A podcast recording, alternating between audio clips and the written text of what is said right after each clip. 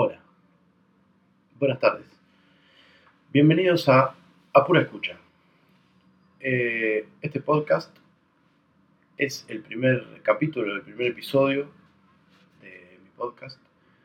Voy a hablar un poco al respecto de qué me lleva a hacer esto y después voy a hablar en cuestión de lo que va a tratar este primer capítulo. Eh, hace un tiempo ya que soy bastante eh, de escuchar podcast y bueno, eh, hubo algunos en particular que me dieron muchas ganas de probar y hacer yo y de ver qué tenía para, contarles.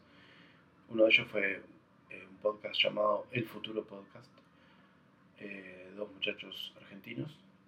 Y bueno, nada, el, de ahí que metiendo un poco más en el mundillo del sonido, como estoy haciendo ahora últimamente, dije, bueno, ¿por qué no probar? Y, por ahí empezar a, grabar y ver si a alguien le, gusta escucharlo. Y si no, por lo pronto a mí me va a gustar este, hacerlo y dejarlo, dejarlo grabado. Nace más que nada este podcast con la necesidad de por ahí eh, revivir o, traer un poco en cuestión eh, para los poco nostálgicos de la música y otro poco para los, los que están consumen música de plataformas digitales, más modernas, digamos. Yo también lo hago, pero digo, mantengo un poco las dos, las dos vertientes. La de la plataforma digital, soy bastante, me escucha bastante activo de, la, de las plataformas digitales y también siempre fui, desde que pude, eh, de comprarme discos originales, digamos, como se, o discos físicos, como se le dice. Y había algo que me llama la atención mucho de las plataformas, que espero que eventualmente lo solucionen, me encantaría. Eh, sobre todo porque me gusta ver esa información y creo que a los melómanos o a los que les gusta también lo van les gusta recibir la información de los créditos o el librillo y este, además, bueno, como músico también que soy, me gusta la idea de que se comparta ahí la información de quiénes tocaron, quiénes grabaron, eh, quién produjo el disco, quién fue el, técnico de sonido, dónde se grabó, ese tipo de datos que a mí en lo personal me gustan bastante, pero entiendo que hoy en día, por toda la inmediatez en la que vivimos, las plataformas digitales eh, deciden obviar esa parte y bueno, me encantaría que, no, que bueno, que empezaran a agregar créditos. De a poco han ido agregando, por ejemplo, Spotify ha ido agregando un poco más de datos de lo que era al principio, sobre todo en las versiones este, premium, que tenemos un poco más, tenés un poco más de acceso a, la información del disco, al disco entero y bueno, pero no cuesta demasiado, es agregar una, una pestaña más, un, scrollear una un poquito más y llegar a la información para el que la quiera, pero que me parece importante que esté ahí. Los datos eh, del trabajo, del gran laburo que da, del gran, trabajo y, hermoso que es grabar un disco. El primer disco en cuestión que tenía ganas de hacer como una especie de comentario o reseña es el primer disco de una banda que en lo personal me influyó y me influye muchísimo que es The Doors o Los Doors, como le podemos decir acá en América del Sur. Eh, el primer disco de ellos también se llama The Doors. Eh, y bueno, hay un montón de cosas al respecto para decir de, este disco. Yo en particular tengo en mi mano la versión de disco físico remasterizado, este, de forma del aniversario de los 40, eh, no, 50 años de, este disco. El disco se grabó en 1967. Eh, increíble como suena hasta el día de hoy para haberse grabado en esa época, más allá de que seguro tenían buenos, buenas, eh, buenos equipos. Y bueno, en lo personal es una banda que, que me marcó muchísimo en muchos aspectos. Y bueno, me parecía bueno hablar un poco sobre este disco particular, que es un disco, es el disco debut de la banda y tiene la particularidad que no todas las bandas lo logran, que ya marca el sonido de lo que es la banda. No, no, no, no muchas bandas, te podría decir, a mi modo de ver, logran que el primer disco ya se escuche con un sonido característico y auténtico que vos digas, ah, bueno, así es como, así como suena esta banda, sobre todo cuando uno puede escuchar eh, todos los discos de la banda, porque es una banda que evidentemente ya no está, pero quedaron todas las, grabaciones y escuchas toda la discografía y te das cuenta que ya en el primer disco lograron plasmar el, el sonido de ellos. Y eso es algo realmente impresionante. Y que lograr que en un primer disco, cuando una banda está como naciendo, creciendo, que después termina teniendo una evolución, eh, ellos ya en el primer disco logran un nivel súper alto, para mi gusto.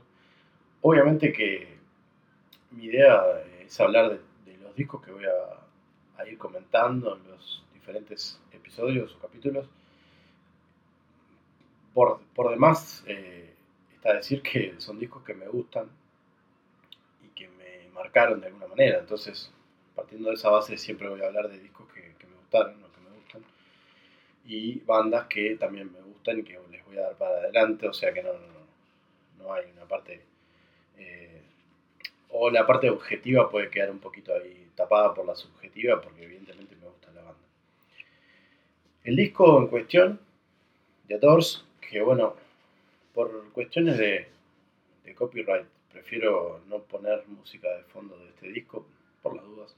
Pero sí me gustaría dejar, este, si puedo, voy a dejar el enlace de, a este disco de Spotify. Y este, para que el que lo escuche o el que nunca lo escuchó, bueno, tenga la oportunidad de entrar este, por la puerta grande, el juego de palabras, eh, con, con esta banda. Y bueno, me parece que es una buena forma de escucharlos. Es un disco que tiene 11 canciones. De las 11 canciones solamente hay dos que no fueron escritas por ellos, que son como unas versiones, eh, que ahora las voy a ir nombrando uno a uno.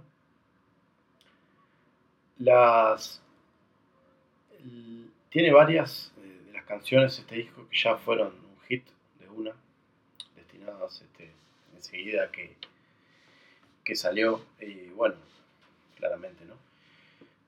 Y bueno, voy a hablar un poco también de los nombres. Yo sé que es una banda súper conocida, pero bueno, hago de cuenta que tal vez algunos no la conozcan.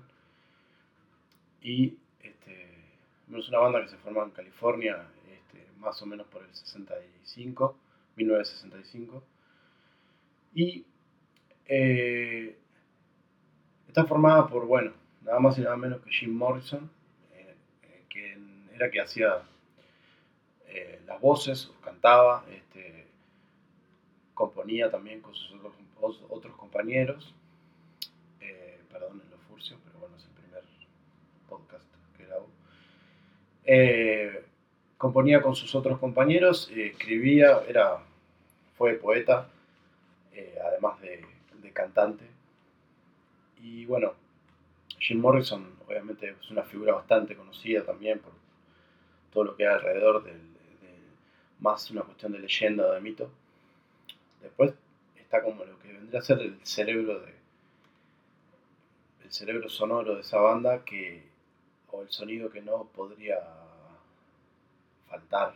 O sea, si, si no tuviera ese sonido, difícilmente se caracterizaría esta banda o sería tan distintiva, que es Ray Manzarek, bueno, que era el tecladista, pianista, tenía la particularidad de tocar eh, el teclado y generalmente un Fender Rhodes, eh, el teclado y con la mano izquierda hacer este, con un órgano, un sintetizador o otro tipo de teclados, este, llevarlos la línea de bajo no tenían bajo, este, nunca tuvieron un bajista estable. En diferentes discos después sí este, tuvieron bajistas invitados, pero en este primer disco, al menos por los créditos, eh, lo que figura es que es eh, los bajos los hizo Ray Manzarek y los tocaba, los tocaba con, con Obviamente el sonido súper mega característico de ese teclado, bien que cuando uno lo escucha dice, ah, son los Doors. Probablemente cuando uno escucha ese, ese órgano Fender, eh, también lo han usado otros, otras bandas, por supuesto, pero es bastante, bastante distintivo y uno lo escucha y si escuchó a los Doors previamente dice, ah, es el mismo sonido. Obviamente usaba también otros efectos y usaba piano también. Eh, y bueno, era el, sonido, digamos, de la banda, además de las voz, de la voz de, Morrison. Y después la banda también tenía dos otros pilares que, porque si lo miramos, son cuatro nada más, cuatro músicos, y Morrison cantaba, o sea, no tocaba ningún instrumento adicional. Eh, en alguna cosa muy esporádica apareció alguna armónica o alguna pandereta, pero en realidad nada, era cantante y la banda se sostenía musicalmente por las otras tres personas. Ya nombré Ray Manzarek, Robbie Krieger eh, era guitarrista, o es guitarrista, eh, solo Robbie y el baterista John Densmore son los que están vivos hasta el día de hoy. Eh, Roy Krieger también tenía un sonido bastante característico, sobre todo el uso del slide. y bueno, los solos también eran muy distintivos. Según Santana tenía un, aire un poco latino incluso a la hora de, solear. Eh, y bueno, John Densmore, un baterista que para mí fue y es súper influyente hasta el día de hoy.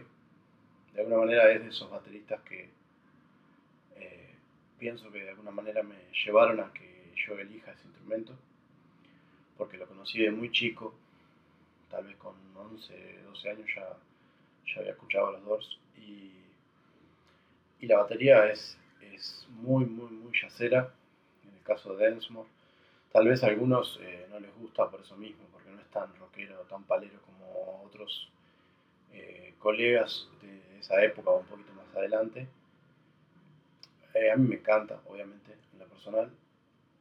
Súper característico el, toque también, bastante yacero y bastante con cosas mezcladas este, del jazz y alguna cosa media bossa novesca. Ahora voy a hablar cuando, particularmente con la primera canción.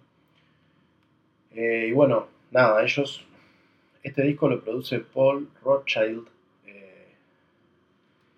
Y bueno, el sonidista, y fue de varios discos, y después terminó siendo productor, creo que en uno de, los discos de ellos también. Bruce Botnick es este, el ingeniero, digamos, del disco se grabó en los estudios Sunset Sound Recorders en Hollywood. Y bueno, ya eh, sale en el año 67, 1967. Y, y bueno, rompe todo, la verdad que cuando sale, sobre todo con algunos temas particulares, como por supuesto Light My Fire, es como la insignia de este disco.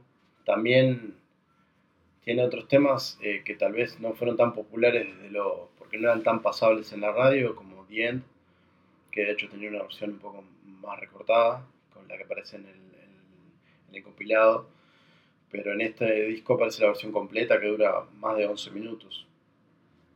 Eh, si hoy en día ya no se ponen temas de más de 3 minutos en la radio, creo que eso es algo que sucedía siempre, ¿no? Esa cuestión un poco ansiosa de la, del que escucha la radio no, como que no, no soporta un poco temas más de, más de tres minutos. Y bueno, imagínense lo que fue cuando salió esa canción, que es súper épica. Eh, bueno, empieza con, abre el disco con Break On Through. este, disculpen un poco la pronunciación de inglés, pero bueno, es lo que es como me sale. Eh, y bueno, ahí particularmente arranca como con un toque, una, parece una clave de bossa nova lo que, lo que empieza haciendo la batería. Y, bueno, después se suman el resto de los instrumentos. Tiene como esa especie de clave permanentemente durante la canción. Eh, y salvo el estribillo que se pone un poco más pesado. Y bueno, nada, es como un tema cortito, 2 minutos 27 dura, súper, súper rockero, súper eh, hit también fue bastante hit en su época. Y es un tema que pasa rapidísimo, está buenísimo, da ganas de, saltar un poco. Eh, el segundo tema eh, se llama Soul Kitchen, es también un tema de unos 3 minutos 32. Tiene como un aire un poquito más, más tranqui, más, más llevadero, no sé cómo, cómo, decirlo, cómo describirlo de otra forma. No, no tiene, tiene algún momento ahí en el estribillo que se pone un poco más pesado, pero es este, muy agradable de escuchar. Empiezan a, surgir los sonidos bien característicos de, de las guitarras y el teclado de, de Rey. Eh, después el tercer tema es The Crystal Ship, es un baladón, tremenda balada, eh, bastante, no sé, a mí me genera como nostalgia escucharla, tiene un solo de piano que es hermoso, eh, bien, de alguna manera, un toque ahí medio sensual, este, de Morrison que tenía eso, ¿no? Este, no todos los frontman lograban esa, esa cuestión conexión de, no sé, lograr ahí un toque. Además de, que estaba buena la voz, porque no era una voz típica de eh, aguda, como después eh, surgieron otras bandas con, timbres y, registros mucho más agudos. En el caso de Morrison era más bien un barítono que tenía buenos graves además, entonces tenía como otra, otra presencia. Después eh, de esa balada hermosa, eh, tiene un tema también que se pone un poquito más, más picado, este, 20th este, Century Fox. Eh, bueno, también es bastante, bastante conocido ese tema. Bueno, para mí son todos conocidos, entonces me cuesta un poco hacer la separación en ese, en ese caso. Pero bueno, 20th Century Fox, también cortito, 2.32, los dos temas que nombré recién tienen duración cortita. Se pasa muy rápido este disco, pero está increíble. En el tema número 5, Alabama Song, Whiskey Bar, es bastante conocido también. Ese es el primer tema de los que hacen en este disco, que no es de ellos. Eh, está escrita, según los créditos, por Kurt Weill y Bertolt Brecht, nada más y nada menos. Eh, y bueno, tiene como, como una especie de riff, no es un riff, pero tiene como una cuestión ahí que se repite, una especie de ostinato, bien característico de cuando arranca la canción, que lo reconocen enseguida, eh, y te lleva ahí como una cuestión ahí medio bailarina, si se quiere, obviamente bailarina de otra época, no, no con lo que se baila ahora. Bueno, en el número 6 eh, tiene, llega el mega, recontra mega hit creo que cualquiera que escuche rock, incluso los que no escuchan rock, eh, en algún momento escucharon hablar de Light My Fire. Eh, fue súper polémico en su momento por lo que dice la, letra, un poco, algunos lo, acusaban de incitar a, drogarse, a, bueno, a, tener sexo, y bueno, el tipo disfrutaba un poco la vida. Eh, super hits. En este caso es lo raro es que es un mega hit y dura 7 minutos porque tiene, tiene dos solos, tiene un solo de, del teclado bien característico de Manzarek y, después, y tiene un solo de guitarra también. Entonces, al tener dos solos de instrumentos, haciendo una, vuelta cada uno, es como que se hace un poco, no largo, porque para mí no, no se me hace largo el tema, pero bueno, para lo que era la, para lo que venía siendo la duración de los otros temas y, en general los temas que van en la radio, es un tema que tiene sus, al llegar a los 7 minutos. Pero se va increíble, aparte tiene una introducción recontra característica, súper reconocible. Es, este, no, no, no creo que, que, nadie que la haya escuchado alguna vez no, no la recuerde, pues esa introducción con el teclado. Y bueno, después que termina ese hit, viene el, otro tema que no es de ellos, que es Backdoor Man, eh, escrita por Willie Dixon y Chester Burnett. Eso es lo que dice acá. No especifica el año en particular, pero esos son los autores. Eh, Backdoor Men también bastante, se pone como un poquito más pesadita en ese tema, está bueno la versión que hacen. Eh, después el tema número 8, I Look At, I Look At, You, I Look At You, parece que dijera cuando lo, cuando lo canta. 2 eh, minutos 22 dura, o sea, súper cortito. Es más, es eh, casi el tema más corto del, disco. Bien sonido característico los Doors, ahí un tema ágil, este, tiene como, un, como una llevada de la batería, no, no diría que es de son, pero bueno, tiene como un aire ahí, este, el ritmo que marca eh, entre los toms y, como el aro. Cuando lo escuchen se van a dar cuenta de a lo que me refiero. Y bueno, después vuelve a bajar un poco las, las revoluciones con, otro tema que parece una balada, pero bastante más oscura que, que la primera balada que tenía el disco, se llama End of the Night.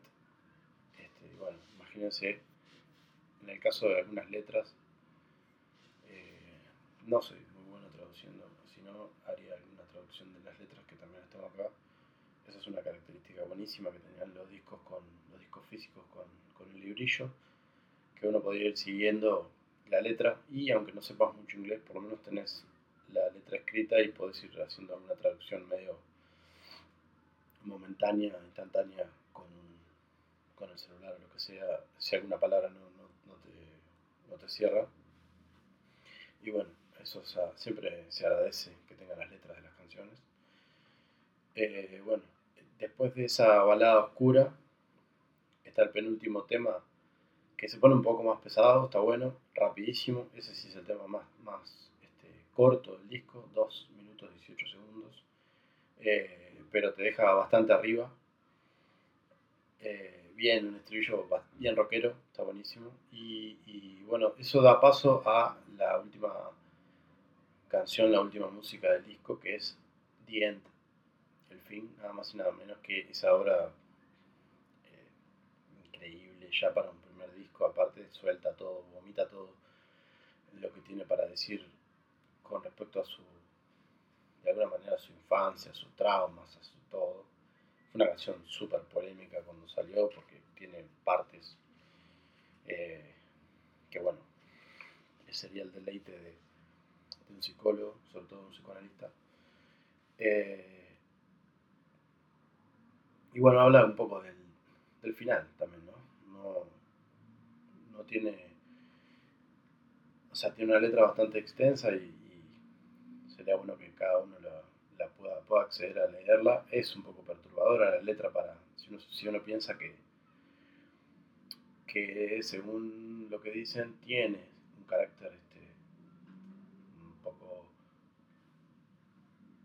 autobiográfico, qué sé yo, es un poco... Eh, duro de leer en algunas cosas. Y bueno, está bueno está bueno escucharlo el tema este, tomarse un tiempo escucharlo. No es un tema fácil de digerir en cuanto, o sea, musicalmente no es tan complejo. Sí tiene mucho más que ver con, lo, con los climas que generaban ellos, que además van a generarlos este, en otros temas, en otros discos. También van a tener varios temas así como por momentos épicos, por momentos eh, super con la atmósfera, mm, no sé, cargada ahí como de tensión, como de, hasta de miedo, cosas, no sé, es muy subjetivo eso, pero está, vale la pena tomarse el rato, 11 minutos 41 segundos dura el tema, a priori parece larguísimo, pero en realidad si vas siguiendo la canción, sobre todo si vas siguiendo la letra, te vas a dar cuenta que se te va a ir rápido. Eh, tiene un solo súper extraño de guitarra, acompañado por, la batería que, que tiene como. da unos golpes súper efectistas, digamos, en cuanto a no, no, no siguiendo tanto una línea rítmica, sino como acentuando cosas y es como que te lleva por, por, un lugar, no sé, más teatral, no sé cómo definirlo. Y bueno, el teclado genera todo el tiempo un clima, una atmósfera de fondo, casi un pedal, este, que te deja ahí permanentemente en ese estado de lo que quiere decir la canción, que es increíble. Y bueno, nada, quería hablar un poco de este, de este disco, recomendárselo a cualquiera que no lo haya escuchado, recomendarle y pedirle encarecidamente a todas las plataformas digitales que ahora agregaron, por ejemplo, la letra, en algunos, todos, pero algunas canciones tienen la letra debajo para que uno la vaya siguiendo con el karaoke. Que bueno, está bien, se agradece, pero uno a veces no escucha pero eh, nunca está de más la información. Sí, les pediría por favor, nadie, no creo que nadie me escuche de, la gente que se encarga de decidir ese tipo de cosas, pero le pediría por favor que, trataran de, de agregar la información de los créditos. Creo que además, más allá de gustos personales, corresponde. Creo que es no hay mucho misterio en cuanto al diseño, no les cambiaría nada cuando ellos uno ve un, un, disco, generalmente está la tapa del disco y del otro lado, este, del otro lado aparece la, cuando uno entra en el perfil, generalmente tiene, dice el álbum, cuando fue, ah bueno, una casualidad, eh, este disco fue editado el 4 de enero del 67, el 4 de enero es mi cumpleaños, lo descubrí tiempo después, este, pero bueno, parece una buena coincidencia. Eh, en el caso de, de los discos está la tapa nomás, a veces cuando uno va al, perfil del artista, eh, a veces te muestra este, más fotos, depende del artista, no sé bien de qué depende eso, cómo arma el perfil este, Spotify. En el caso de Spotify, en el caso de otras no la no uso porque bueno, ya compagando una plataforma es más que suficiente. Pero bueno, en el caso de, Spotify, en algunos perfiles veo que tiene como para deslizar hacia, hacia la izquierda y tiene ahí la información, a veces o abajo del todo, de quién lo editó, o sea, el sello y el año. Y bueno, nada, es agregarle ahí una, una imagen más que contenga por lo menos los créditos principales, eh, quiénes son los músicos que tocan, eh, quién lo produjo, si es que tiene productor y quién lo grabó, dónde se grabó, mínimamente, ¿no? Un agradecimiento para toda la gente que trabaja en la grabación de un disco, que es algo hermoso, pero también súper este, trabajoso. Bueno, nada, no cuesta nada, sobre todo para, primero porque me parece que corresponde que esté esa información, es de alguna manera eh, eh, algo que debería de ser, como en una película cuando terminan los créditos, cuando aparecen los créditos, cuando termina la película que aparecen los créditos. Eh, sé que hay mucha gente que es el momento que se para y se va. Eh, a veces depende de qué tantas ganas uno tenga de ir al baño en ese momento o no. Yo si puedo me quedo, o si estoy mirando mi casa también me quedo y miro. No estoy diciendo que todo el mundo haga eso, pero bueno, es el momento en el que aparece toda la gente que, estuvo atrás de, de ese producto que uno está viendo. Y bueno, en el disco es lo mismo, hay un montón de gente grabación de un disco. Más allá de que hoy en día hay como una gran movida de, grabar este, en home studio, que me parece bárbaro, que hace que sea mucho más accesible eh, económicamente. Pero bueno, eh, también es un dato que puede estar bien ponerlo. Eh, quién lo grabó, dónde se grabó. Y en este caso de estos discos que tienen una historia bárbara atrás,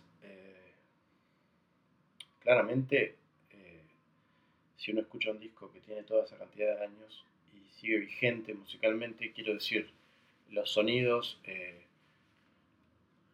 como suena, quiere decir que estaba bien grabado, más allá de que haya tenido una remasterización o remezcla este, hace unos años, eh, que ya tiene igual 13 años esta, esta, reedición, o la que está en Spotify, no sé bien si hubo una remezcla ahí, supongo que sí, lo deben haber adaptado a la a las condiciones, eh, los requisitos que piden esas plataformas para estar. Pero sigue sonando claramente este, con un sonido limpio, actual y se puede escuchar y se puede armar una lista incluyendo esos temas al lado de cualquier otro disco grabado este año y va, va a sonar igual, va a sonar bien, va a sonar, bueno, eso ya es más subjetivo, pero va a sonar igual o mejor que cualquier, cualquier disco. Y bueno, nada, eso no es un tema, siempre es muy subjetivo el tema de la música, de los gustos musicales. Y bueno, nada, eso siempre está bueno dejarlo en claro y no hay peores o, mejores. Sí hay me gusta o no me gusta, que esa parte es válida de ese lugar, no para, para darle para atrás a algo o para menospreciar algún tipo de, de música. Está bien, siempre ahora está un poco más, este, por ahí la música está un poco más de moda está más, un poco más alejada de lo que son los instrumentos musicales eh, tradicionales o electroacústicos o lo que sea.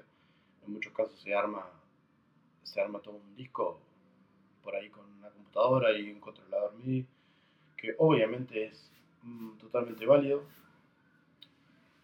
Y cada uno va a elegir qué, prefiere, o si no tiene por qué preferir, también puede gustarle todo, todo tipo de música. A mí en lo personal sí soy un poco más eh, eh, hincha de los instrumentos musicales. Nada, también obviamente soy músico y prefiero que haya un músico tocando a que, a que no sé, el ritmo lo haga una máquina o un programa, un software. Es válido, totalmente. Pero me gusta que haya algo más, además de, del sonido este, absolutamente digital, qué sé yo. Está, está el factor humano atrás, que eso es irreemplazable, por suerte. Siempre hubo momentos en la música en lo que se tuvo miedo, digamos, de ser sustituido el humano por, por una máquina, pero bueno, eso por ahora no va a suceder, porque sigue habiendo gente que, va a seguir prefiriendo el factor humano en la música que escucha. También es donde lo escuchamos. Hay gente que le dedica un espacio y un momento y un, incluso una inversión en unos buenos auriculares o un, un buen equipo de audio en su casa o en su auto, lo que sea, y escucha la música con todas las posibilidades que tiene, o todas las posibilidades que tiene para dar eso a la música, y hay otros que, bueno, deciden escucharlo con el parlantecito que trae el celular, que claramente no está a la altura de las circunstancias, pero a veces hay estilos musicales en los que eh, por ahí zafa bastante escucharlo de esa forma, no es en la instrumentación en lo que se le presta tanta atención. Así que bueno, para gustos los colores, como dicen algunos. Y bueno, nada, creo que por hoy y por esta vez, por esta semana, después del primer capítulo, eh, va a andar por ahí. Tal vez más adelante pueda buscarle la vuelta y agregarle alguna música de fondo o algo que, que no interfiera con, con el copyright y ese tipo de cosas. Espero poder dejarles el enlace del disco en la, en la descripción del, podcast. Y bueno, nada, espero poder cumplir con mi meta que es de grabar uno por semana. En un principio serían reseñas o comentarios sobre discos que me gustan mucho y que me marcaron o que me parece que son eh, recomendables para que lo escuche cualquiera y lo disfrute. Y bueno, ocasionalmente puede pasar, si se da, que pueda llegar a tener algún invitado este, y hablar un poco entre dos de, lo mismo, pero de temas que tengan que ver generalmente con la música. Y este, tal vez puede ser algún otro tipo de reseña de discos, de libros, de. no sé. Eso es un poco más este, abierto, no me quiero cerrar tampoco a solo reseña de discos. Pero por ahora es de lo que tengo más ganas de hablar y bueno, espero que les guste. Eh, pueden dejar algún comentario en algún, en algún tipo de... Supongo que voy a poder poner alguna de las redes sociales que uso y si tienen alguna sugerencia o algo que, les, que me quieran decir o comentar, pueden hacerlo ahí. Y bueno, espero que puedan escucharlo por todas las plataformas eh, posibles. En este caso yo lo estoy subiendo a una plataforma que se llama Anchor o Anchor. Eh, y se supone que a partir de ahí podría ir a otras plataformas como Spotify o Apple Podcast o eh, TuneIn o no sé. Bueno, nada, eso. Espero que eh, les guste y nos vemos la semana que viene. Gracias.